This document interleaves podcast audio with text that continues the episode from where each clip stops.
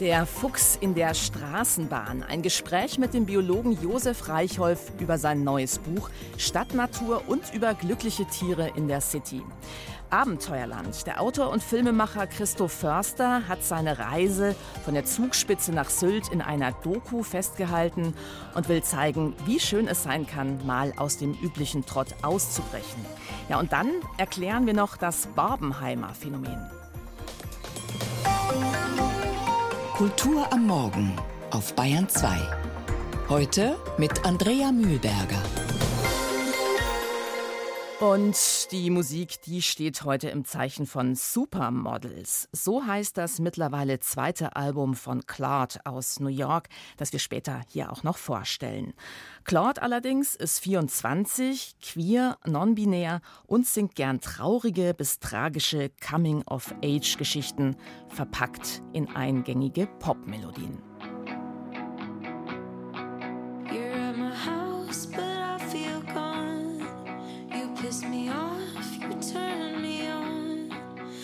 Push you off, but I'm on top.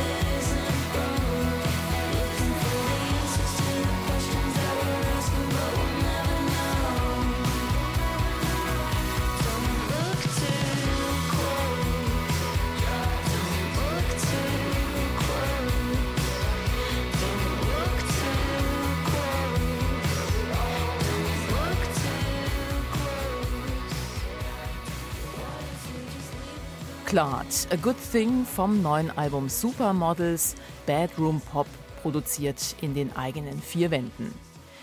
Biodiversität ist ja auch ein Kulturgut. Und darum geht's jetzt in der Bayern 2 Kulturwelt. Genauer gesagt, es geht um Biodiversität in den Städten. Biber am Deutschen Museum, Wanderfalken an den Türmen des Münchner Heizkraftwerks. Eigentlich, so die weit verbreitete Meinung, gehören Tiere ja aufs Land. Und der begrenzte Stadtraum, der sollte möglichst für menschliche Behausungen genutzt werden, nicht für andere Nistplätze und Höhlen. Der Tierforscher, Ökologe und Bestsellerautor Josef Reichholf, der sieht das naturgemäß ein bisschen anders. In seinem neuen Buch Stadtnatur, eine neue Heimat für Tiere und Pflanzen, plädiert er dafür, dass die Natur mehr Platz bekommt in unseren Großstädten. Und er zeigt auch, dass ein friedliches Miteinander von Menschen und Tieren in Großstädten keine Sozialutopie oder Ökoromantik sein muss. Schön, Sie in der Sendung zu haben, Herr Reichholf. Ja, danke schön. Ich freue mich auch. Herr Reichholf, Sie sind Mitbegründer der Stadtökologie-Forschung und fordern in Ihrem neuen Buch Lasst mehr Grün in die Städte, lasst mehr wildes Leben hinein. In Zeiten, in denen Wohnraum knapp ist und auch immer teurer wird, ist das ja auch eine Forderung, die vielleicht nicht allen gefallen wird. Oder gibt es da Konzepte, bei denen Tiere und Menschen am Wohnungsmarkt gar nicht so sehr als Konkurrenten in Erscheinung treten? Ja, sicher. Es hängt sehr davon ab, wie gebaut wird und was zugebaut wird. Wir haben in den Städten immer noch relativ viel Freiraum. Dieser Freiraum gehört zur Lebensqualität der Stadtbewohner. Und da eingeschlossen sind auch viele freilebende Tiere. Das heißt, es geht darum, mit diesen Freiräumen vernünftig umzugehen, sie nicht einfach zuzubauen mit gleichsam fassadenlosen Wohnsilos, in denen die Menschen zusammengepfercht sind und äh, an denen und um die herum sich keine Natur entfalten kann. Das mindert Lebensqualität und damit auch die Attraktivität der Städte. Und welche Freiräume meinen Sie genau, Herr Reichholf? Können Sie das noch ein bisschen genauer beschreiben, diese Nistplätze und Höhlen und natürlich auch anderen Lebensräume? Es sind die unbebauten Flächen. Das beginnt mit den Stadtparks. Wir in München sind gesegnet mit dem großen Isar-Durchfluss, also englischer Garten hier Schau, mit so großen Parks wie dem Nymphenburger Park. Andere Städte sind da im Zentrum dichter bebaut oder haben noch mehr zu bieten, wie Berlin mit dem großen Waldstück Tiergarten mitten im Zentrum. Und das zu entwickeln, setzt eine langfristige, vernünftige, menschenorientierte und die Natur mit einschließende Stadtplanung voraus. Für München und für viele andere Städte in Westdeutschland sind die Stadtgrenzen viel zu eng gezogen und das erzeugt den hohen Druck und die hohen Kosten von Wohnraum. Und wenn wir jetzt auch mehr Nutzflächen verwildern lassen, mehr Natur in die Stadt holen und Platz machen für Füchse, Kaninchen, Wildschweine, fühlen die sich da eigentlich auch wohler? Ich habe immer gedacht, ja, wie es so schön heißt, in freier Natur, auf dem Land oder im Wald, da wären die richtigen Lebensräume für solche Tiere. Ja, das ist ein weit verbreitetes Klischee, das in der Wirklichkeit leider nicht stimmt. Denn um beim Beispiel Fuchs anzusetzen, in der Stadt läuft er nicht Gefahr, gleich erschossen zu werden, wenn er sich am Tag zeigt. Draußen werden Füchse intensiv bekämpft. Deswegen lassen sich solche Tiere bis hin zu den Eichhörnchen in den Städten von einer großen Zahl von Menschen relativ sehr gut beobachten, erleben was eben zur Qualität des Lebens in der Stadt ganz allgemein beiträgt, werden die allermeisten Tiere von nennenswerter Größe draußen im Freiland sofort die Flucht ergreifen, wenn irgendwo Menschen auftauchen. Und ein weiterer großer Unterschied ist, draußen auf dem Land wurden die Flächen vereinheitlicht zu großen Produktionsflächen. Maisanbau in Deutschland auf drei Millionen Hektar, Rapsfelder bis zum Horizont, die einmal im Jahr blühen. Die Stadt bietet eine Vielzahl unterschiedlicher Pflanzen, die blühen oder in ihren Wuchsformen und damit jede Menge Versteck- und Nistmöglichkeiten, auch Spielmöglichkeiten für Kinder. Verarmt an Strukturen, unwirtlich geworden mhm. ist das Land. Die Städte haben gewonnen in den vergangenen Jahrzehnten. Und dieses Gewonnene müssen wir versuchen zu erhalten und weiter zu verbessern. Also auf dem Land ist schon lange nicht mehr unbedingt alles besser. Aber sind Wildschweine, die in Städten leben, denn überhaupt noch wild? Sie bringen ja da auch einige kuriose Beispiele von Tieren, die sich dem städtischen Leben auch angepasst haben inzwischen. Wildschweine, Füchse, die bei Grün über die Ampel gehen, Müssen wir da beim Ausbau des öffentlichen Nahverkehrs vielleicht in Zukunft die Mitfahrgelegenheiten für Fuchs- und Igelfamilien mitdenken? Ja, könnte nicht schaden. Also es ist sicherlich so, dass allein dieses entspannte Leben von Tieren, die draußen auf dem Land zur nächtlichen Lebensweise übergegangen sind, ganz klar signalisiert, in den Städten fühlen sie sich zu Recht sicherer. Sie haben gelernt, mit den Menschen umzugehen. Und wenn etwa in Berlin eine Wildschweinmutter mit ihren Jungen die Straße überquert, dann weiß sie, sie hat auf die Grünphasen bzw. auf die Rotphasen zu achten und dann klappt es. Und wenn ein Fuchs an einer Bushaltestelle steht, dann will er zwar noch nicht mitfahren, aber er überlegt, was er gerade als nächstes macht. In Berlin fahren Füchse auch mit Lastenaufzügen zu Baustellen hoch, um die Kumpels, die da oben arbeiten, beim Frühstücksbrot zu besuchen. Das sind doch alles Erlebnisse, die buchstäblich ans Herz gehen. Das ist etwas, was zur Lebensqualität in den Städten beiträgt. Ja, also es könnte klappen zwischen Stadtmenschen und Stadttieren. Ein Beispiel, das da auch gerne genannt wird, das ist das bisher erfolgreichste Volksbegehren in Bayern. Es ging ja darum, Bienen durch geeignete Wiesen mehr Lebensraum zu bieten. Und ein Großteil der 1,8 Millionen Stimmen kam von Städtern. Das heißt, also da ist durchaus auch ein Interesse da an der Natur. Wo sehen Sie konkret die Hürden? Ja, die Hürden liegen in der Umsetzung. Die äh, vielen Menschen, die dieses Volksbegehren mit unterzeichnet haben, fühlen sich gegenwärtig zu Recht getäuscht. Denn auch in den Städten geht die Bereinigung von Straßenrändern, von Freiflächen in einer übermäßigen Pflege ungebrochen weiter. Es gibt wenige Blühstreifen und Blühwiesen. Und der zweite Gesichtspunkt, am Land draußen, und ich schränke jetzt ein auf die bäuerliche Bevölkerung, die das Land nutzt, müssen die Flächen Erträge liefern. Das ist ganz klar. Die Freiflächen in der Stadt müssen keine Erträge produzieren und deswegen kann mit diesen sehr viel mehr und sehr viel Besseres im Sinne der Natur gemacht werden. Da ist viel Potenzial da, weil ein wesentlicher Teil der Stadtbevölkerung sehr naturorientiert ist. Das schönste Beispiel ist die Isar-Renaturierung. Man hat ursprünglich befürchtet, ja, das ist ja unmöglich, dass die Isar als Wildfluss in die Millionenstadt hineinfließt, viel zu gefährlich für die Stadt. Und jetzt ist es genau umgekehrt. Jetzt geht es darum, an manchen Sommerabenden einen überbordenden Ansturm der Menschen einigermaßen unter Kontrolle zu bringen, weil so viele diese renaturierte Isar so toll finden. Und im Jahreslauf kommen sie vielen Tieren sehr zugute, auch wenn es im Sommer natürlich einen hohen Erholungsdruck gibt. Aber wiederum ist da das alte Erfahrungsbeispiel wirksam. So manche Tierart hat sich daran gewöhnt, dass Menschen, die rumlärmen, ungefährlich sind. Aber Hand aufs Herz, oft stört der Mensch andere Menschen viel mehr als so manche Tierart wenn Fuchs und Mensch sich die Brotzeit teilen oder gemeinsam Straßenbahn fahren.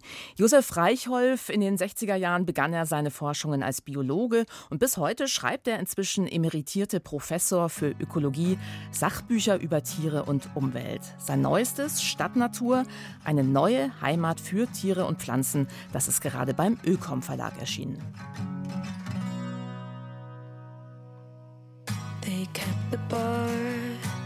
Open just for us so we could talk without being interrupted. And we argued about Regina Spektor. I said I loved her, but you think she could be better. Anyways,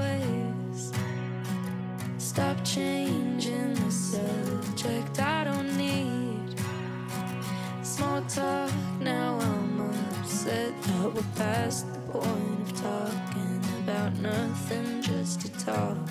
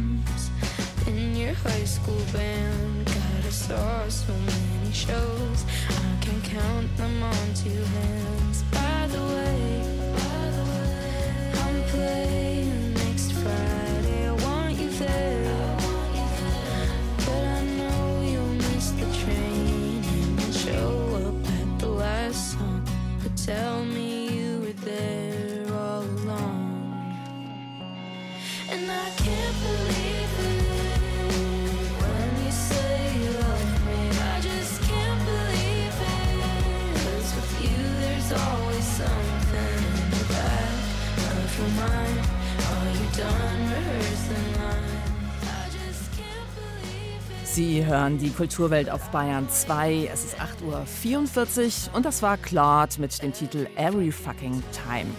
Seit dem ersten Album Super Monster vor zwei Jahren wird Clark Mintz gefeiert als Rising Star der New Yorker Indie-Szene Bedroom Pop. Auch die neuen Songs sind in Clarks Wohnung entstanden, auf einer akustischen Gitarre und auf einem gebrauchten Klavier. Dazu wälzt Clark schwere Gedanken hin und her. Aber das Ganze klingt schon etwas satter düster Pop. Hannah Heinzinger hat das Album Supermodels für uns gehört und mit Claude gesprochen.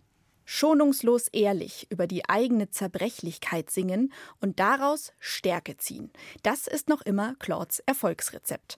Radikal offen singt Claude über alle Gefühle, die das Leben eines queeren 20-somethings so kompliziert machen unglücklich verliebt sein, das Coming Out oder das deprimierende Gefühl, das einen ergreift, wenn man Bilder von perfekten Supermodelkörpern sieht und danach ernüchtert den Blick am eigenen unförmigen Körper herabgleiten lässt. You caught me looking at photographs of supermodels, trying not to cry when I look back at myself. Die eigenen Schwächen so musikalisch zur Schau zu stellen, das hat einen starken Selbstheilungseffekt, wie Claude uns vor zwei Jahren im Interview verraten hat. It's sort of like therapy for me. Das ist wie Therapie für mich. Ich muss einfach brutal ehrlich sein. Das hilft mir in Situationen, in denen ich ständig über etwas Unangenehmes nachdenken muss, das mir passiert ist, oder wenn ich unglücklich verliebt bin. Es hilft mir einfach darüber zu schreiben, in seiner ehrlichsten Form. Dann kann ich es aus einer anderen Perspektive sehen und loslassen. Im Gegensatz zu den zerbrechlichen, fast tragischen Texten steht Claudes Sound. Der ist fröhlich, leicht und eingängig.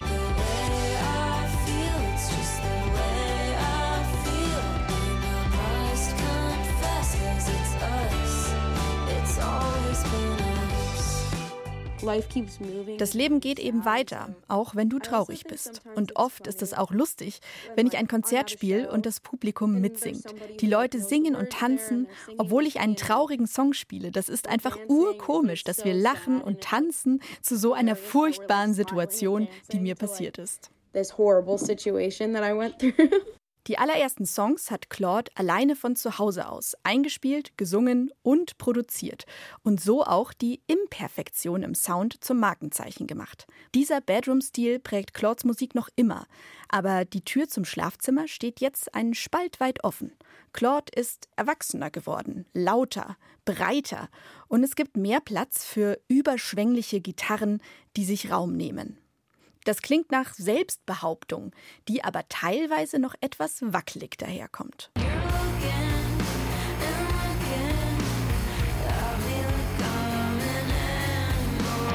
Ein großes Thema für Claude, um das sich jeder einzelne Song auf dem Album dreht, die Liebe. I've always been so fascinated by love. Ich war schon immer fasziniert von der Liebe. Meine Eltern waren nie verheiratet und ständig in neuen Beziehungen. Seit ich klein war, habe ich also beobachtet, wie sie verschiedene Liebesbeziehungen führten. Und als ich dann meine ersten eigenen Beziehungen hatte, habe ich ständig alles überanalysiert. Naja, ich arbeite daran, dass es besser wird. Ich liebe einfach die Liebe. Deswegen schreibe ich auch ständig darüber. Obwohl ich eigentlich immer noch keine Ahnung habe, was die Liebe eigentlich ist. What love is. Musikalisch bleibt Claude auch auf dem zweiten Album bei simplen Popmelodien ohne viel Schnickschnack, die großzügig Platz für die Geschichte der einzelnen Songs lassen. Der intime, leise Zauber allerdings, den Claudes Musik ausmacht, wird manchmal durch allzu leichtsinnig eingesetzte Gitarrenausbrüche erstickt. Das lässt die einfach gestrickten Songs dann etwas unbeholfen und fast banal erscheinen. Aber auch das über die Stränge schlagen gehört nun mal zum Erwachsenwerden dazu. Und Claudes Kunst, die eigenen Unzulänglichkeiten durch radikale Offenheit plötzlich gar nicht mehr so schlimm wirken zu lassen, die strahlt noch immer. Im Lockdown haben viele verzweifelt nach einem Abenteuer in den eigenen vier Wänden gesucht. Ja, man war bescheiden in der Pandemie.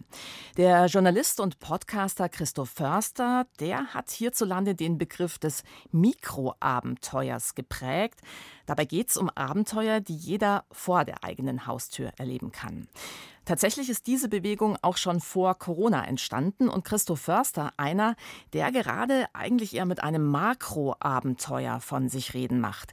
In 54 Tagen mit dem Stand-up-Paddle einmal quer durch Deutschland von der Zugspitze nach Sylt. Über dieses Abenteuer hat er ein Buch geschrieben und mit dem Regisseur Kai Hattermann die Doku Abenteuerland gedreht. Agnes Popp hat den Paddelnomaden in München getroffen.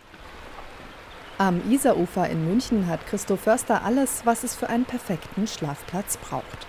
Eine Hängematte mit Wetterschutzplane, zwei Bäume und einen Fluss.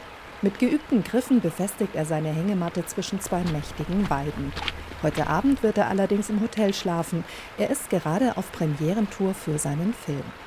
Der gebürtige Berliner war gleich damit einverstanden, sich für das Interview am Fluss zu treffen. Schließlich war die Isar zeitweise sein Zuhause. Die Ecke hier kenne ich ganz gut, weil ich genau hier am Flussufer der Isar auch eine Nacht verbracht habe, in meiner Hängematte. Und es war eine ganz wunderbare Nacht. Da war der Sportjournalist und Autor gerade unterwegs vom höchsten bis zum niedrigsten Punkt Deutschlands.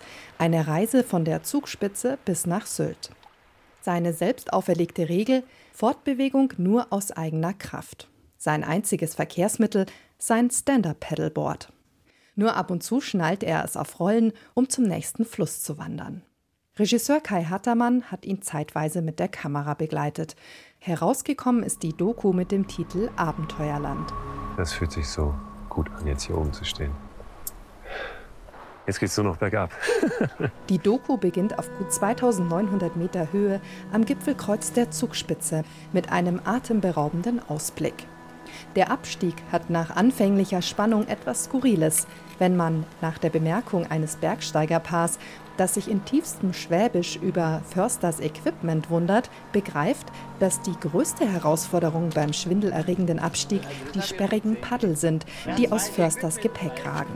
Er trägt die gesamte Subboard-Ausrüstung auf dem Rücken.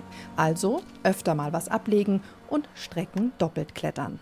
Unten auf dem Subboard auf dem Eibsee ist der Wahlhamburger wieder in seinem Element. Von der Leusach über die Isar auf die Donau, so kommt er in den Flow. Es ist fast wie so ein strukturierter Arbeitstag. Ich stehe auf, packe ich meinen Kram zusammen, meist als erstes. Und dann schnalle ich die Sachen aufs Board, dann fahre ich los. Mehr mache ich nicht. Unterwegs sein. Es ist jetzt meine Tätigkeit geworden.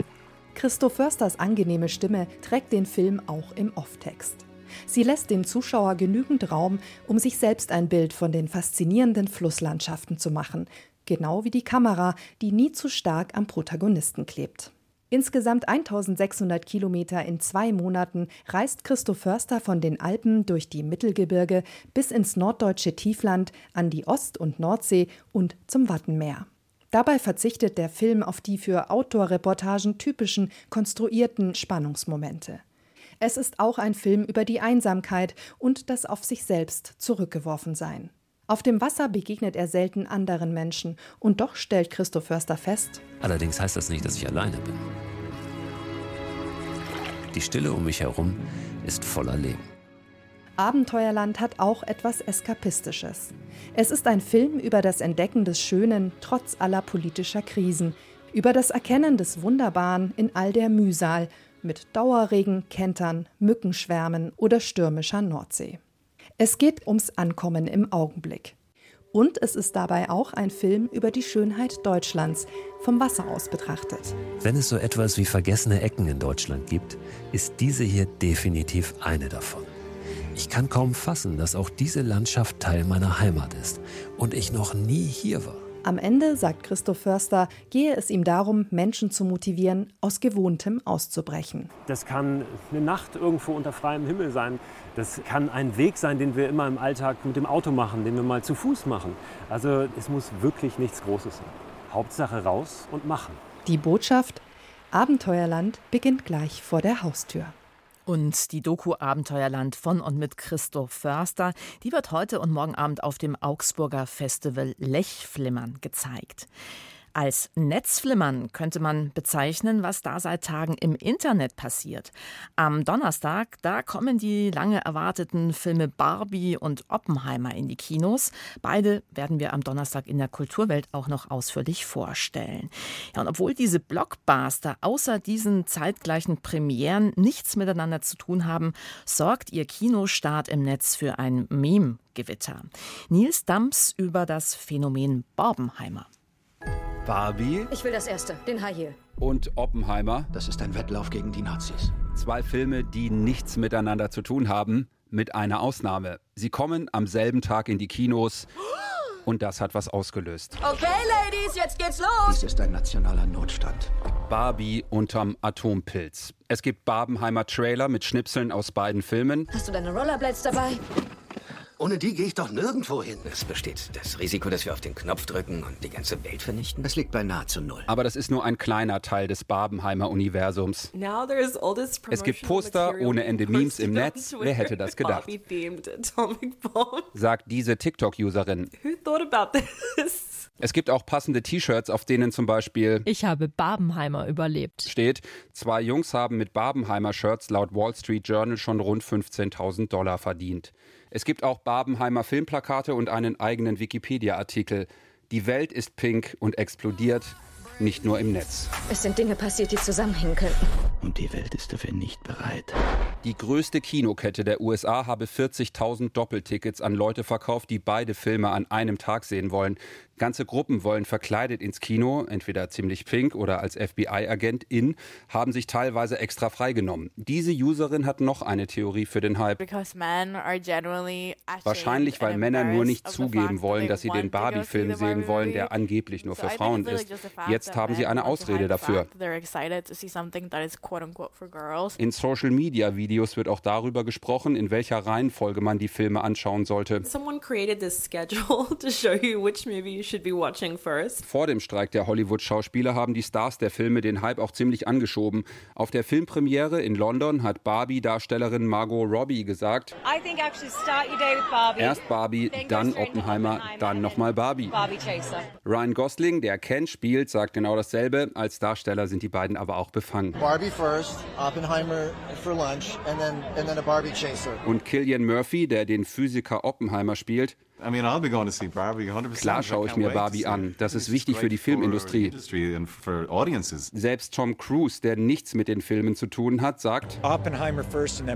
Erst Oppenheimer, dann Barbie. Ich habe schon früher meine Tage nach Kinostarts geplant, bin am Morgen ins Kino und habe dann den ganzen Tag Filme geschaut. So mache ich es am Freitag wieder. Ich schaue beide Filme am selben Tag.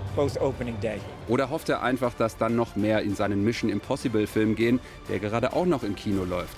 Mission im Barbieheimer? Dass Barbie und Oppenheimer am selben Tag starten, ist Strategie. Counter-Programming, sagen Marketing-Experten. Die Hoffnung, unterschiedliche Filme nehmen sich wohl kaum gegenseitig die Besucher weg. Der Barbenheimer-Hype hilft den Kinos nach Pandemie und vielen mittelgut besuchten Filmen. Das Wetter passt auch. In vielen US-Staaten ist es gerade sehr heiß. Die Kinos sind klimatisiert. Hi Barbie. Hi Barbie. Hi Barbie. Der Barbenheimer Hype. Hier flimmert gleich nichts mehr. Die Kulturwelt geht zu Ende mit Andrea Mühlberger und mit Claude und ihrem Titel All Over.